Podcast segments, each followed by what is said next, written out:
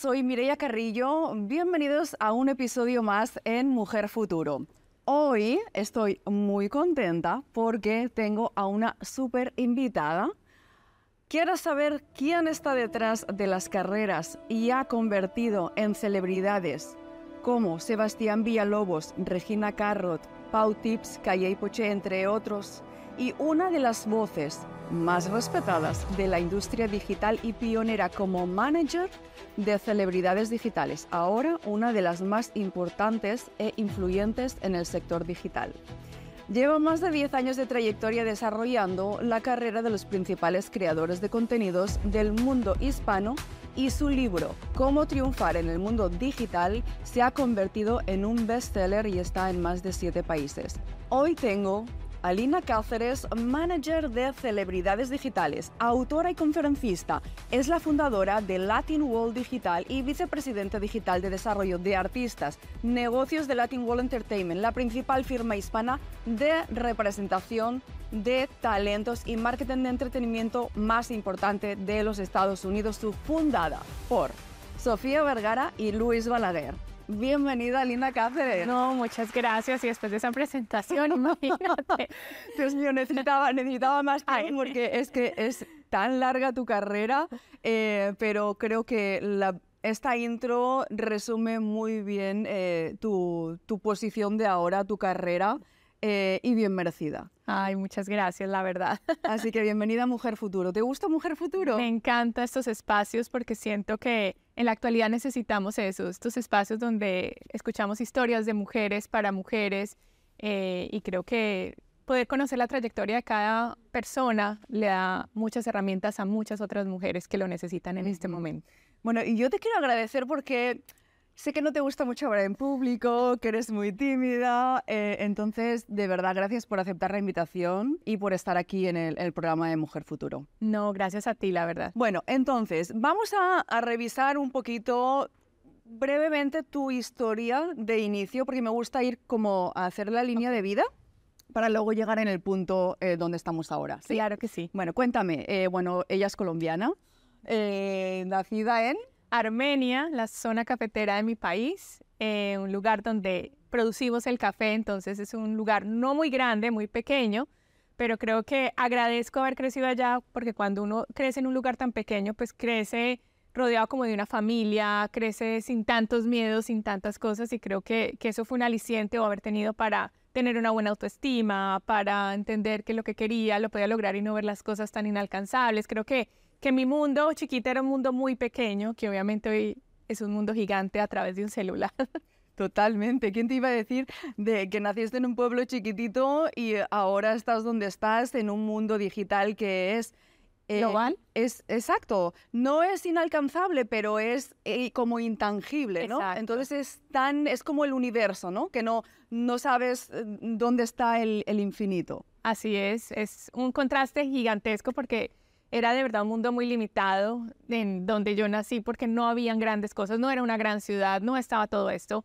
Eh, incluso pues hice mi colegio, pero me fui a estudiar la Universidad de Bogotá porque la capital, donde están las oportunidades, sobre todo porque cuando dije voy a, quiero trabajar en el mundo del entretenimiento, pues hay que ir donde están los canales de televisión, donde se mueve esta industria y sabía pues que quedándome en Armenia iba a ser imposible estudiar y llegar a algo allá. Entonces es cuando decido moverme a una ciudad eh, que ya pues es otras características y empiezas a conocer un mundo que de pronto era desconocido, donde, donde todo no es tan fácil, donde no es como que yo tenía un problema con el doctor, llamaba, tenías el teléfono del doctor que te atendía, tenía, o sea, yo tenía acceso a muchas cosas en esa pequeña ciudad. Llegar a una ciudad donde yo era una más, eh, fue, fue, fue muy bonito porque fue también empezar a decir, ok, necesito más de mí, o sea, ahora, ahora sí me toca crecer, ahora sí me toca ser responsable de mí misma y afortunadamente creo que asumí muy bien ese papel, sabía lo que quería, que era estudiar comunicación social y periodismo. Hice mi universidad en Colombia eh, y estando en la universidad me regalaba para trabajos porque decía, pues me tienen que conocer, no, no, no llegué aquí siendo amiga de este o que estudié con este o lo que sea y, pues me tengo que dar a conocer, es una ciudad que no me conoce y es una industria que apenas tengo que construir y creo que eso me sirvió mucho para que en el momento que me graduara, pues pudiera salir con una práctica, con un trabajo y, y poderme dedicar, eh, eh, soy comunicadora social y periodista. eh, y trabajé muchos años como productora de televisión. Sí, sí, lo sé. Ahora, eh, ahora entraremos ahí. Pero mira, eh, yo sé que eres una mujer tímida. Ah, y es importante lo que hiciste, es el hecho de querer aprender, querer relacionarte, querer poner en práctica, porque a veces las personas tímidas nos quedamos como encerradas, ¿no? Y es como que no evolucionamos y más siendo pues de un pueblecito. Claro. Pero, ¿sabes lo que me gusta mucho de ti? Eh, que tenías sueños, sabías bien lo que querías, independientemente de que fueras tímida, tenías esos sueños, eres visionaria eh, y al final no sé si fue que el camino te encontró a ti o tú encontraste el camino. ¿Qué dirías? ¿Sabes qué siento yo? Em, que hay que abrazar la curiosidad. Eh, cuando somos chiquitos, la creatividad, el, el soñar, el pensar, no lo van limitando con el tiempo. Y yo siento que a mí nunca se me quitó la curiosidad de cuando veo algo y me llama la atención, quiero ir más allá y explorar. Y definitivamente en esta época donde vienen unos avances tecnológicos gigantescos donde dicen que en los próximos tres años van a desaparecer 80 mil trabajos, pero van a aparecer 90 mil nuevos, es necesitamos aprender a sacar esa curiosidad a flote para poder sobrevivir en este nuevo mundo. Y eh, creo que siempre fui muy curiosa, a pesar de que era tímida, a pesar, no me, no me quedaba con preguntas sin respuestas, quería saber cómo funcionaban las cosas. Y yo creo que esa curiosidad ha sido el arma más importante para poder alcanzar los sueños que me planteo. Entonces, yo siempre invito a las mujeres a, que no teman a curiosear, a explorar, a encontrar, porque ahí es cuando, cuando tú menos piensas o te encuentras como esa oportunidad donde encuentras ese propósito, donde encuentras eso que a lo mejor te estaba buscando o a lo mejor se encontraban los dos al tiempo, pero si uno no está preparado a abrirse a esa posibilidad, muchas veces le cierra la puerta y sigue derecho porque uno mismo se cierra las posibilidades. Absolutamente. Mira, ¿y crees que eh, el apoyo, porque sé que tu estructura familiar, habían muchas mujeres, eres una persona muy familiar, pero son, vienes de mujeres em, eh, emprendedoras, ¿correcto? ¿Eso a ti te ayudó, te reforzó el hecho de, estar en el mundo donde estás ahora?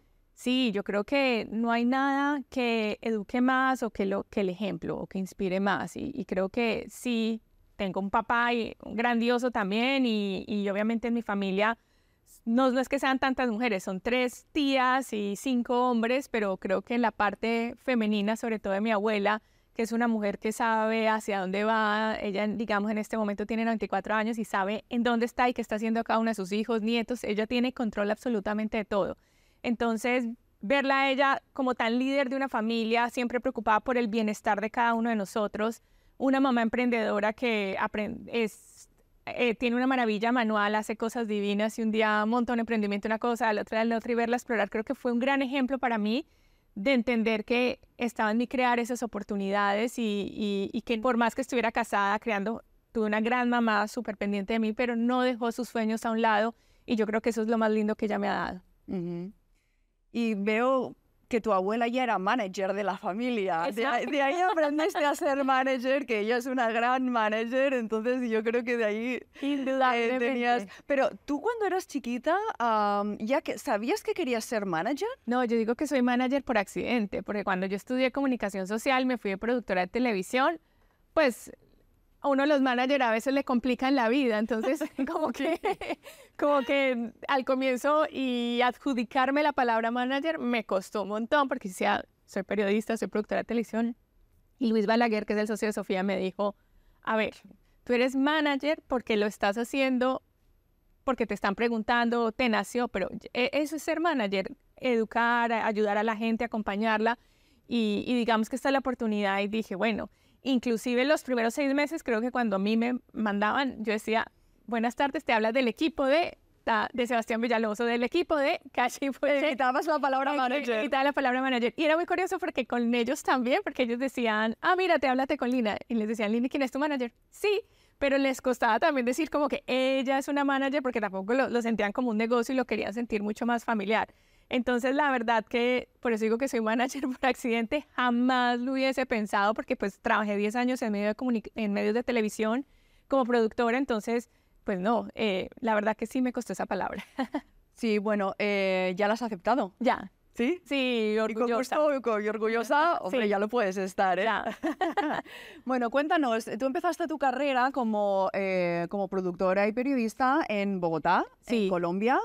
Eh, y ya cuando hace más o menos 12 años que te viniste a Estados Unidos y has trabajado para uno de, las, eh, de los canales más importantes, que es Univision, ¿correcto? Correcto. Ok.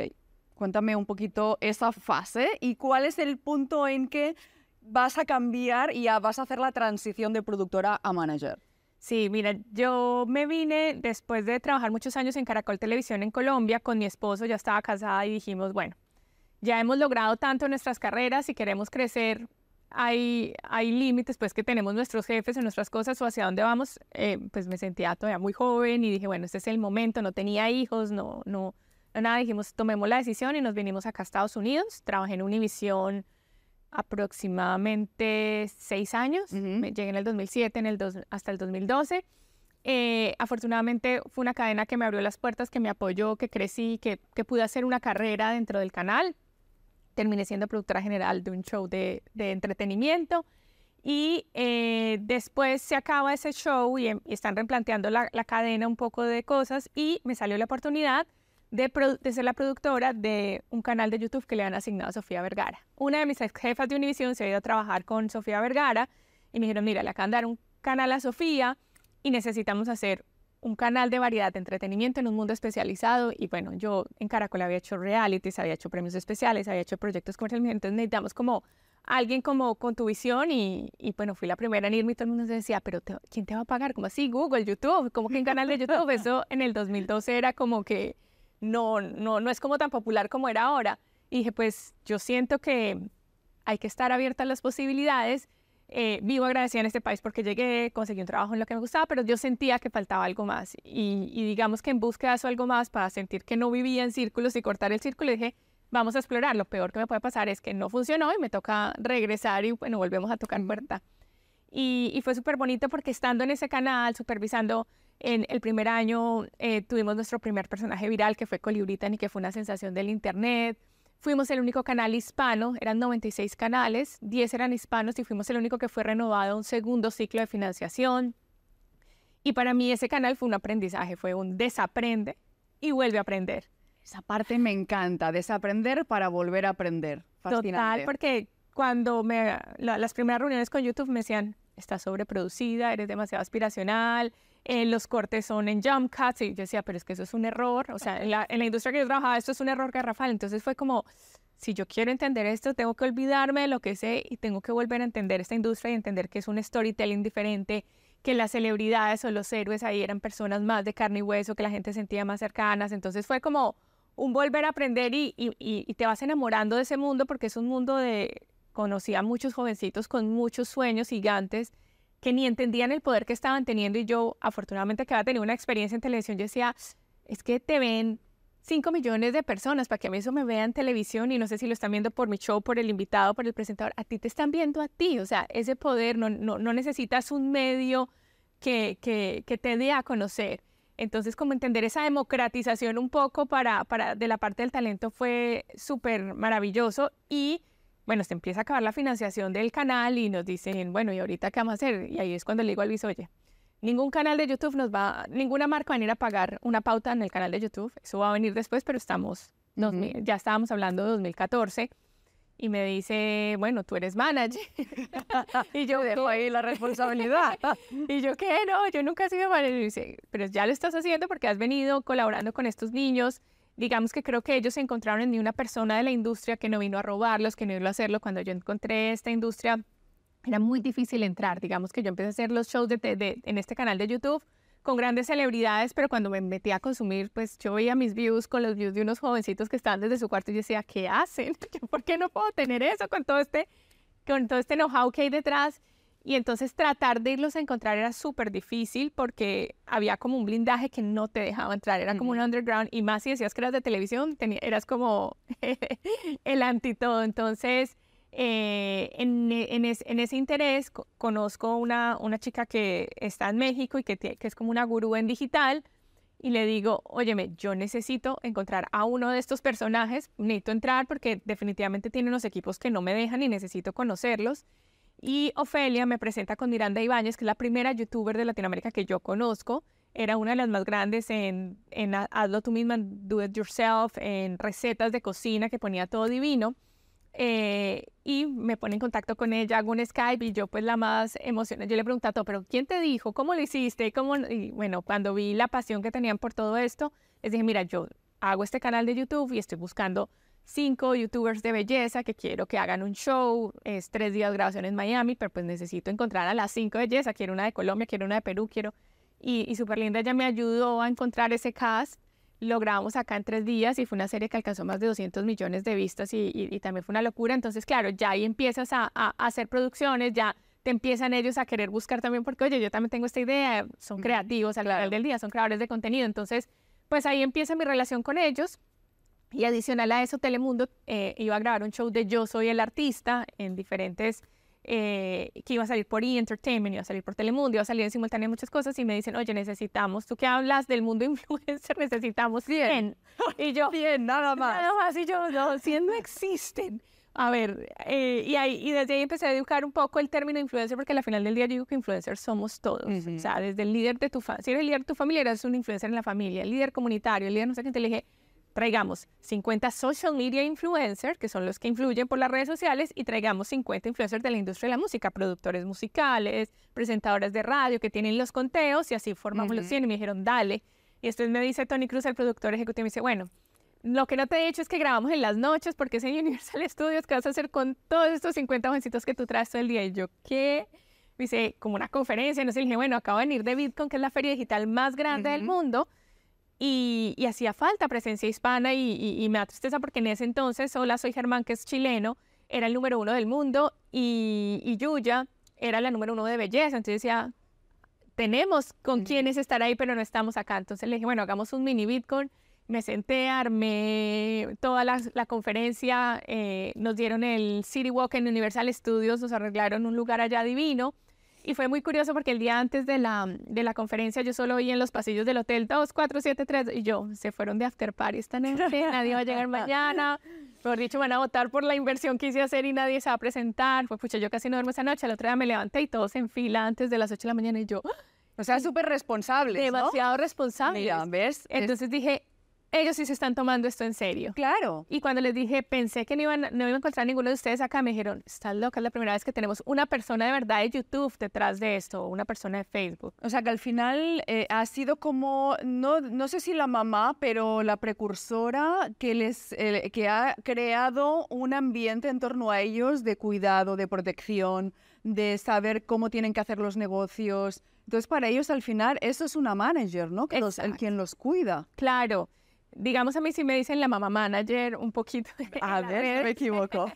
Pero sí, sí fuimos la primera agencia de talento de una agencia del mundo del entretenimiento en abrir un departamento de management donde ya se empiezan a, revisar contratos, donde se empieza a revisar una serie de cosas. Es más, para mí los primeros contratos era no tengo en qué basarme. Claro. Eh, entonces era, fue, fue muy complicado al comienzo porque era algo que no estaba creado y había que crear pero siento que ahí es cuando empiezas a explorar la importancia de la creatividad y decir, pues pucha, es que un abogado está para crear modelos de negocio, se necesita la creatividad y es el valor que, que, que, también nos dejamos perder y tenemos que mantener súper activa, sobre todo en el mundo de hoy, que, que, la creatividad, el pensamiento crítico es lo que nos diferencia de las máquinas y lo que nos da ese valor agregado Absolutamente. para seguir liderando. Entonces, em, fue una época de mucho aprendizaje. Yo digo que cuando tú vas a enseñar es cuando más aprendes porque era entender lo que ellos tenían en el mundo y también fue entender un poco el mindset de ellos. Ellos tenían el mundo a sus manos. Yo venía de un mundo limitado que se estaba abriendo, entonces para ellos no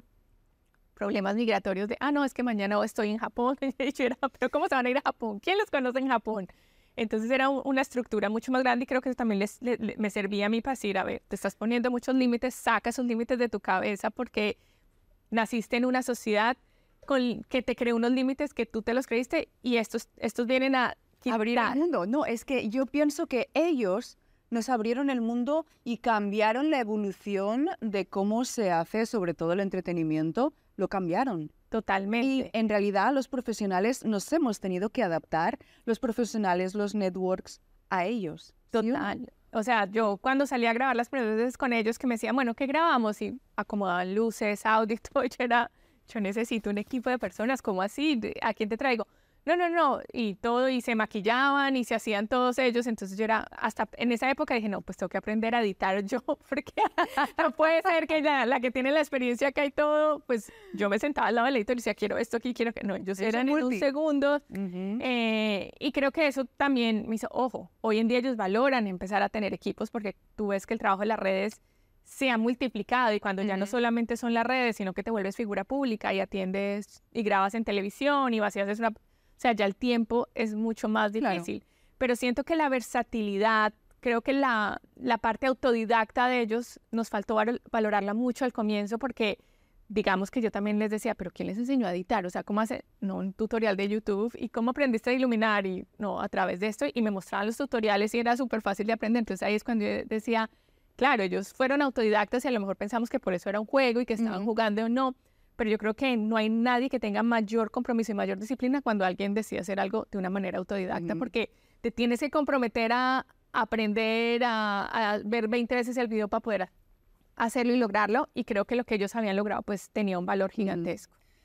Mira, eh, ¿cuánto puede ganar un influencer a día de hoy? Mira, es que las ganancias son bueno, ni lo quieras ver, o sea, tenemos un Mr. Beast que gana más de medio millón de dólares al año porque llegó con una propuesta diferente, filantropía, y digamos que un influencer cuando ya se diversifica y solo sale eh, de, redes sociales es donde se multiplican sus ingresos. Un Mr. Beast solo en su canal de YouTube hace 54 millones de dólares al año. ¿Por qué? Porque está teniendo muchas vistas y, está teniendo una atracción muy grande. Entonces yo digo que, hay para todos. Yo, yo le digo a las personas, eh, tú ganas de acuerdo a, la visión que tú tengas de negocio. Pero para empezar algo fácil y que la gente no se ponga límites tan grandes, es decir, yo les digo, miren, eh, mil superfans. O sea, yo tengo mil personas que me siguen y que es súper a mí. 100 dólares al año dándole productos y servicios a esos mil fans son mis primeros 100 mil dólares. Y yo creo que un salario básico de 100 mil dólares a cualquiera no le caen mal. Entonces es entender que no es tanto la cantidad, sino la calidad y que para que esto sea un negocio hay que tener visión de negocio. Totalmente, sí. De hecho, eh, iba a ser la segunda pregunta, que eh, te he escuchado decir que solo hay que tener 100 mil fans para hacer tu primer millón de dólares. Señores, mil fans, consigamos mil fans y hacemos el primer millón de dólares, ¿sí o no? Así es. Bueno, eso lo digo yo, lo dice Russell Branson, que es uno de los grandes emprendedores y autores de, de, este mundo digital, de crear funnels y todo eso. Entonces, creo que ¿Qué es eso? Yo, ¿sabes qué es lo que siento con el mundo digital? Que la gente dice, voy a probar y... Eh, pero no se lo mete en serio y esto es como cualquier negocio, es como el chef cuando aprende a cocinar y tiene que cocinar el resto de su vida. Así es, esto es un negocio y lo que más falta en este mundo son la constancia. Creemos que los resultados son en cinco minutos o en diez minutos y, y, la verdad hay mucho trabajo detrás. O sea, si ves la historia de cada creador de contenido que fue pionero, hay cinco años atrás, hay ocho años atrás, donde quizás no tenían los millones de vistas, donde quizás no lograban, pero ellos eso no los detenía porque era más su pasión por hacer contenido y ver que cada ocho días que subían un video venía más gente y llegaban a más gente, que era lo que los motivaba. Ok, sí, sí, sí, sí, sí, no, total. Yo pienso que le pusiste materia de negocio en un mundo que ellos no sabían eh, por dónde ir y hiciste muy bien, obviamente. O sea, por eso estás en el puesto en que estás ahora y trabajas con, con grandes, eh, o sea, los has convertido en celebridades, pero con grandes talentos y en una de las empresas con mayor importancia de Estados Unidos. Así que enhorabuena por eso. Así ¿Estás contenta? Sí. Aprendiste mucho de eso, ¿no? Me O sea, ha sido como otra universidad, digo yo. Eso, Total. y, y sigo aprendiendo porque en el mundo digital lo único constante es el cambio. Ahora con la inteligencia artificial, eh, con las criptomonedas, o sea, ¿a dónde vamos? tengo esto, pero espera que esta pregunta es muy importante. ¿A dónde vamos? Vamos al momento más disruptivo del Internet. Si nosotros pensábamos que, que el Internet ya nos ha cambiado, esto va a cambiar mucho más. ¿Por qué? Porque ya viene un desarrollo tecnológico mucho más avanzado donde... Eh, el alcance va a ser mucho mayor, donde podemos automatizar muchas tareas eh, y encontrar, y vamos a encontrar haciendo el computador, brainstorming, investigaciones, cosas que antes necesitábamos un arsenal de gente o un gran equipo para lograrlo, esto nos los está simplificando. Obviamente es un momento eh, en Internet para que sea igual de disruptivo, hacer la evolución de los próximos cinco años. Yo creo que el, el, error un poco de Facebook en Meta fue que cuando Zuckerberg dijo, ya no somos Facebook, somos Meta, pensamos que el metaverso, que todo esto que se va a desarrollar estaba ya, y realmente en las cosas en digital, pues se toman su tiempo. ¿Por qué? Porque eh, la tecnología en un inicio, cuando la empiezan a desarrollar, tiene altos costos y tiene que pasar por un, por un momento de desmaterialización, de desmonetización, donde se vuelve un acceso masivo. Y digamos que para estos nuevos mundos digitales que vamos a tener, para todo este desarrollo donde ya el mundo online y offline, la línea de saber en cuándo estás en el uno otro y el otro va a ser más complicada, necesitamos que la realidad virtual, la realidad aumentada, la inteligencia artificial, pues alcance costos muy bajos para que sea el alcance para todos. Entonces estamos precisamente en ese momento y yo creo que dos años para acá lo que se ha desarrollado la inteligencia artificial es gigantesco, o sea, ya tenemos eh, BARD o ChatGPT donde hacemos preguntas, donde nos, nos, responde. Eh, entonces, vamos a tener mucha más tecnología, nos van a ayudar mucho más en nuestras tareas y ahí es donde empieza a tener clave el pensamiento crítico, la creatividad, el ponerle ese sello personal a las cosas, es cuando más necesitamos cada persona encontrar ese propósito para poder conectar y el secreto está para poder sobrevivir, digamos que esta nueva época que es la web 3.0, hemos vivido, lo que pasa es que ha sido tan rápido, en 20 años hemos tenido la web 1.0, la 2.0 y la 3.0. La 3.0 es donde ya estamos convirtiendo estos dos mundos y estamos viviendo en, en dos realidades paralelas. Eh, se está instaurando entonces el momento en que un creador de contenido, una persona que va a entrar a redes sociales, se tiene que concentrar en construir una comunidad porque esa comunidad es la que la va a poder llevar a todos estos mundos y poder vivir con ella. Digamos que cuando empezaron las redes sociales todos querían alcance y querían tener los millones y siempre era el focal alcance. Ahorita el mundo digital está concentrado en comunidad, en calidad de seguidores que tú puedas llevar a todo esto que se va a desarrollar. Hoy puede ser Meta, hoy puede ser YouTube, mañana puede ser Horizons la que está desarrollando Meta en realidad aumentada. Ahorita está Discord, está Patreon, están muchas redes sociales que están empezando como a tomar ese hype de cuáles son las que van a liderar los próximos décadas cuando ya esté todo lo de la inteligencia artificial puesto al alcance de todos. Me encanta, es un mundo tan interesante y tienes que estar todo el día pendiente y activo porque es que tienes que aprender todo eso y más sobre todo en las personas de que tenemos más edad para nuestras futuras generaciones, para saber qué es lo que van a ir. Yo, o sea, me acuerdo cuando mi abuela eh, no tenía ni idea de lo que podía ser internet o un computador, pero tenían que aprenderlo para saber eh, nosotros, o sea, gente que se abre redes sociales solamente para seguir a sus familias, ¿no? Mira, antes de que se me pasen, aquí tenemos el manual. Importante, sé que estás escribiendo un segundo ya. Sí. El segundo se viene, se viene fuerte. Este libro eh, ya está en más de siete países. Es la Biblia, no hay otro como este, señores. Así que, ¿Cómo triunfar en el mundo digital de Lina Cáceres? Ah, es un libro súper completo. ¿Quieres dar algún apéndice así rápido? Sí, para mí es el manual El ABC del mundo digital. Tiene un glosario que te acerca a términos que de pronto son súper desconocidos. Tiene como, como, qué son esas características o qué debo hacer antes de empezar un canal, qué debo pensar, esas preguntas que me debo hacer antes de entrar a esto te pone una visión de negocios para que realmente entiendas que entrar acá ya es con visión de negocios. Cuenta la historia de muchos eh, creadores de contenido pioneros para que te inspires en esas historias y sepas que los resultados no son de la noche a la mañana. Tiene mitos y realidades porque, claro, escuchamos muchas cosas que dicen en digital, en los videos que, que son exitosos son los de dos minutos. Y cuando te pones a ver en digital, el contenido es el king y el contenido te dice si dura dos minutos, si dura tres minutos, porque no hay nada más molesto para una audiencia que un video quede incompleto y quede inconcluso. Entonces, cuando nos ponemos ese límite de tiempo, a veces perdemos la idea de lo que queremos decir. Y tiene un poco de las tendencias que todavía son vigentes. Este libro nació en pandemia, eh, en medio del caos. O sea, yo en la pandemia no pude ni verlo cuando hice la promoción del libro, no lo podía tener en mis manos porque había quedado en imprenta, pero eh, dije, si el libro se llama Cómo triunfar el mundo digital, que nazca en el mundo digital. Y, ha sido muy lindo porque sigue siendo el manual de muchas personas. Me encanta cuando me taguean y veo esos colorcitos subrayados de todo eso, de cómo la gente lo está utilizando.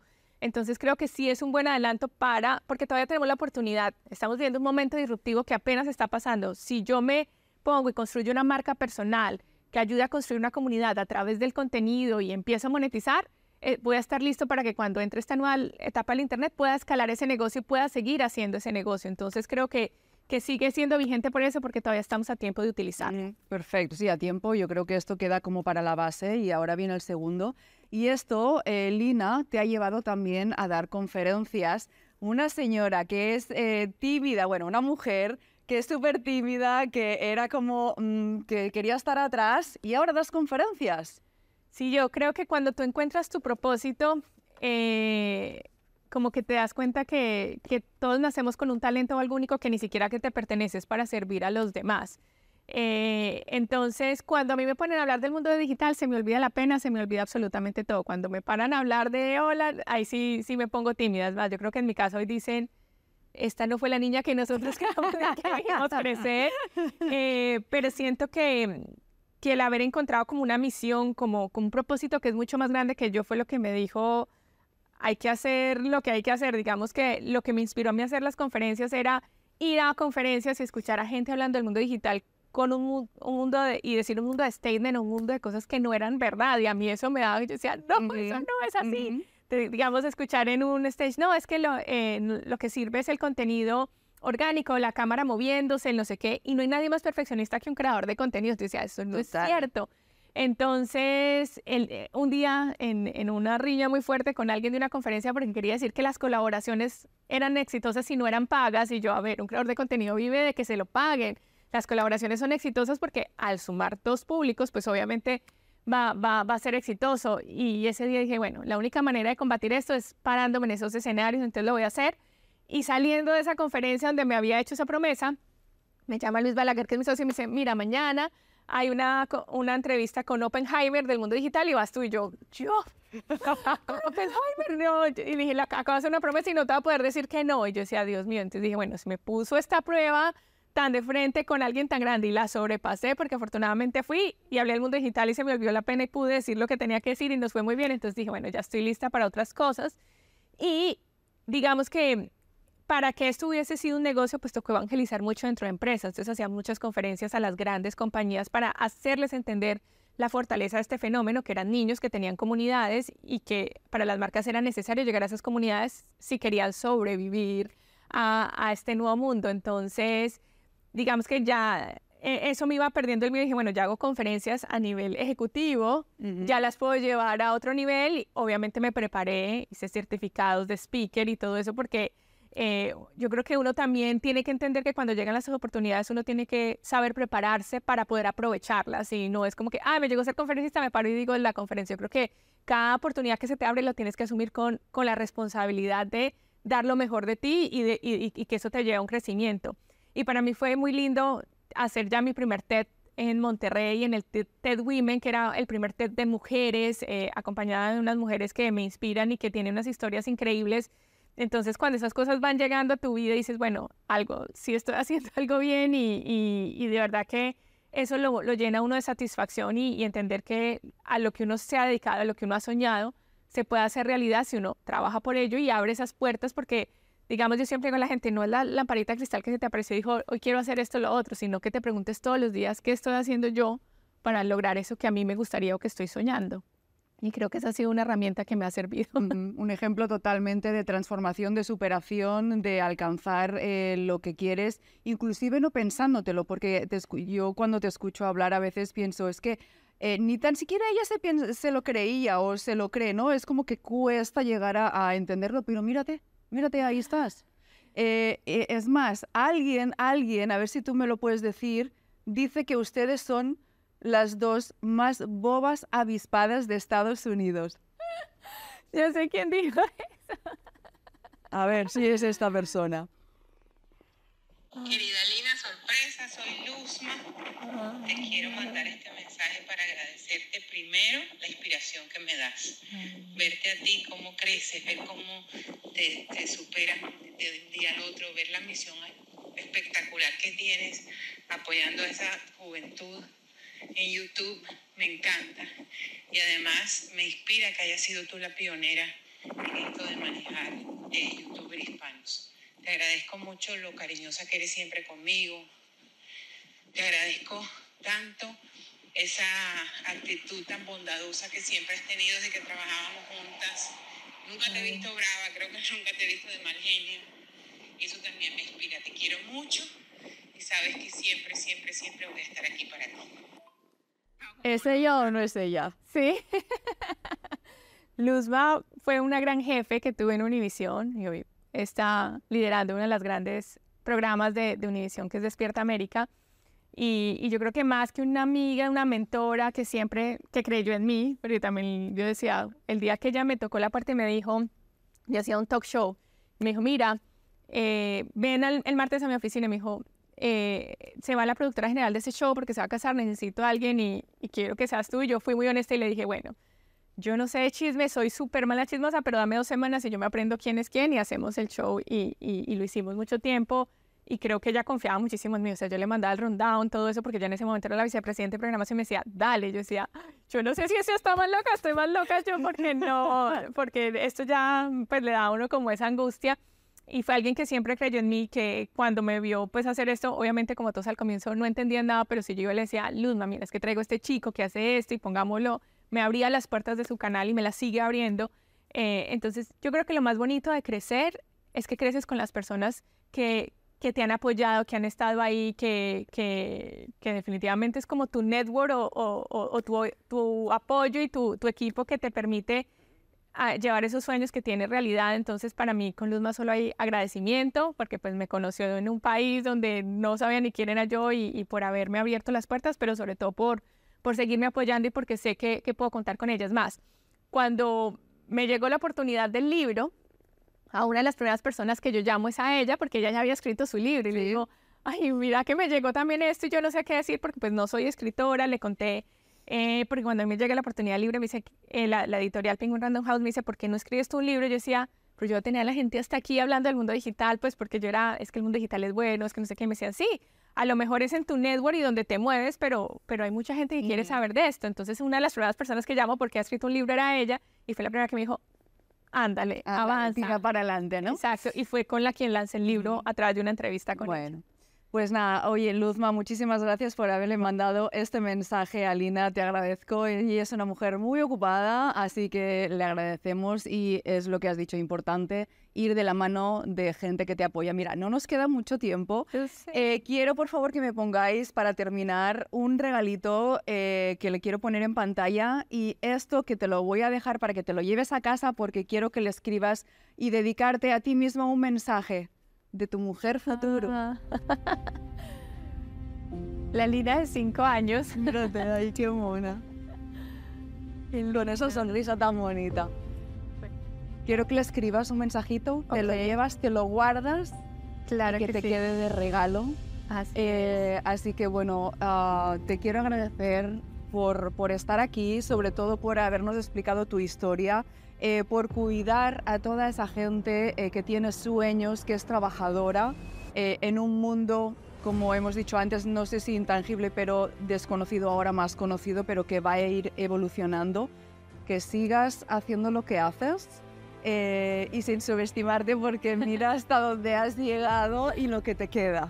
Así es, creo que he tenido la fortuna de, que la vida me sorprenda gratamente. Obviamente eso no quiere decir que hayan momentos difíciles, cosas, porque creo que todos los seres humanos pasamos por subidas y bajadas, pero, pero creo que cuando cuentas las bendiciones es más por lo que estar agradecido y eso es lo que te motiva a seguir adelante. Entonces, muy agradecida con la vida, con Dios, porque, bueno, soy creyente y soy católica.